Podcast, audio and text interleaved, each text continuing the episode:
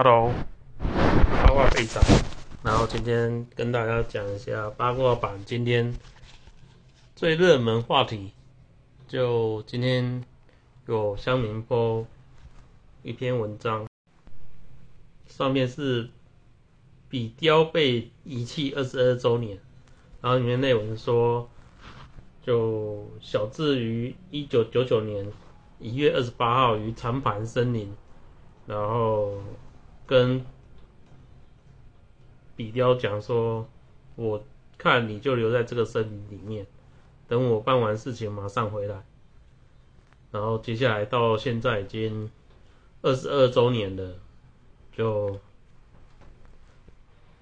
就小智都还没有回来。就上面八卦版都有上面写，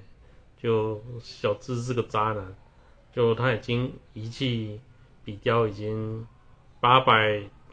八千零三十六天。很久了呢，就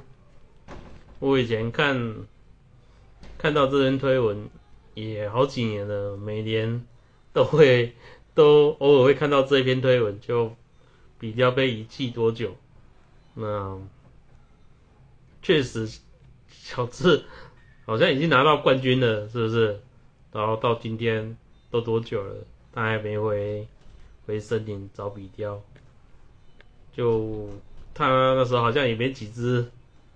遇到比雕也没有几只神奇宝贝，但他就不想带比雕去旅行，然后带什么什么皮卡丘带那么久，真的，我也是觉得很很纳闷，就作者好像忘记这件事情了。不过作者忘记的事情其实感觉应该还很多，那反正。神奇宝贝里面，就最可怜的一只神奇宝贝被遗忘了二十 二十二周年，那大家可以开去看一下，就那一集，哦，再跟大家讲一下，是一九九九年的一月二十八二十八号，然后就上映到现在，小智还没回去找。然后跟大家介绍一下，现在 PTT 日剧版里面有介绍很多现在在上映的日剧，那里面有一部是《天国与地狱》，然后它在 KKTV 每周二会更新，那里面演员有林奈瑶跟高桥一生，那林奈瑶就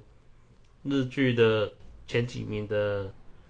一线嗯女主女女女主角，然后高桥一生已经在男配角上面已经磨练超级超级超级久，那好不容易这去年就开始开始有男主角的演出了，那高桥前前部还有《九九冒险野狼》里面的演那个。演作者，那九九的作者一般我们都设定，如果你是九九迷，九九迷，我们都会设定，就他的作者之前有画第五部是不是？第四部就路伴，那他全比较岸边路伴，然后他的能力是天堂之门，然后这个九九他之前已经有电影。电影化就《九九冒险野狼》之前有电影版，那他现在把里面的一个角色拿出来做做成日剧，那高桥医生是扮演里面的路边岸边路伴，那就大家这部也蛮好看的啦。那接下来高桥就演的天堂地狱。那这个天堂地狱里面就是说，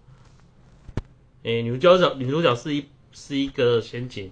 那她有一天跟杀人魔高桥医生交换的灵魂，那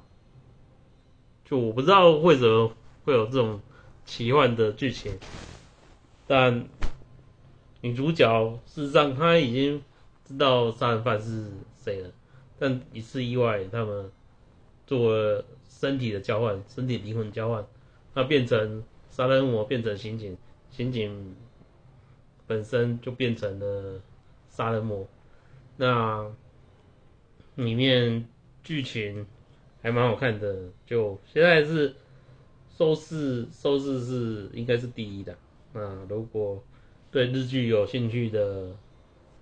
乡民，你可以去看一下，这还蛮好看的。那今天一月十八号，疫情已经连续两天本土都加零了。那，哎，是两天，两天吗？看一下，不是，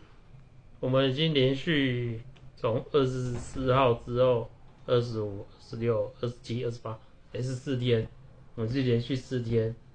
就本土零确诊啊，最近这两天应该就是我们台湾等回国的回国的那个台商回来的最高峰，因为台商如果今天不回来之后，他可能要回家跟家人跨年，可能就有点难了，因为过两个礼拜之后就小年夜。然后就除夕过年，那晚一点可能就来不及跟家人一起吃年夜饭了吧？那这两天可能就台山回台的高峰。那大陆现在疫情也很也很严重，那么有一些什么要做隔离的，然后很多人也都被封在家里。像中国一些通话，还是上海现在都也有案例。那上海。大纪元上面的新闻都说上海要盖盖什么方舱医院，那我看我是不知道了，但是大家就慢慢看，反正大纪元一直在对中国的疫情报道，我认为都蛮准确的啦。嗯啊，现在就等台商回来，希望台商不要又带病毒回来。那台商回来。也不要跟之前一样，很多台商回来还四处跑，就他已经被隔离十四天了，他十四天也偷偷跑出去，像台中神冈之前就有一个，就回来隔离时都四处跑，那这是不好示范，那所以机关疾病疾病疾管署应该就说要重罚，那希望台湾回来的人都。也都没事，然后本土案例也都零，那海外的可能就海外一直是都有案例的，那没办法，因为我们没办法去控管到底回来台湾工作的还是在台湾永久居留权的这些人在海外有没有感染？那如果我们都把疫情阻绝在外国的话，那接下来。大家可以过个好年，希望大家都可以过个好年了。那今天就先这样子，然后日剧版的《天堂与地狱》，大家可以去关注一下，然后有兴趣可以看一下，就这样子。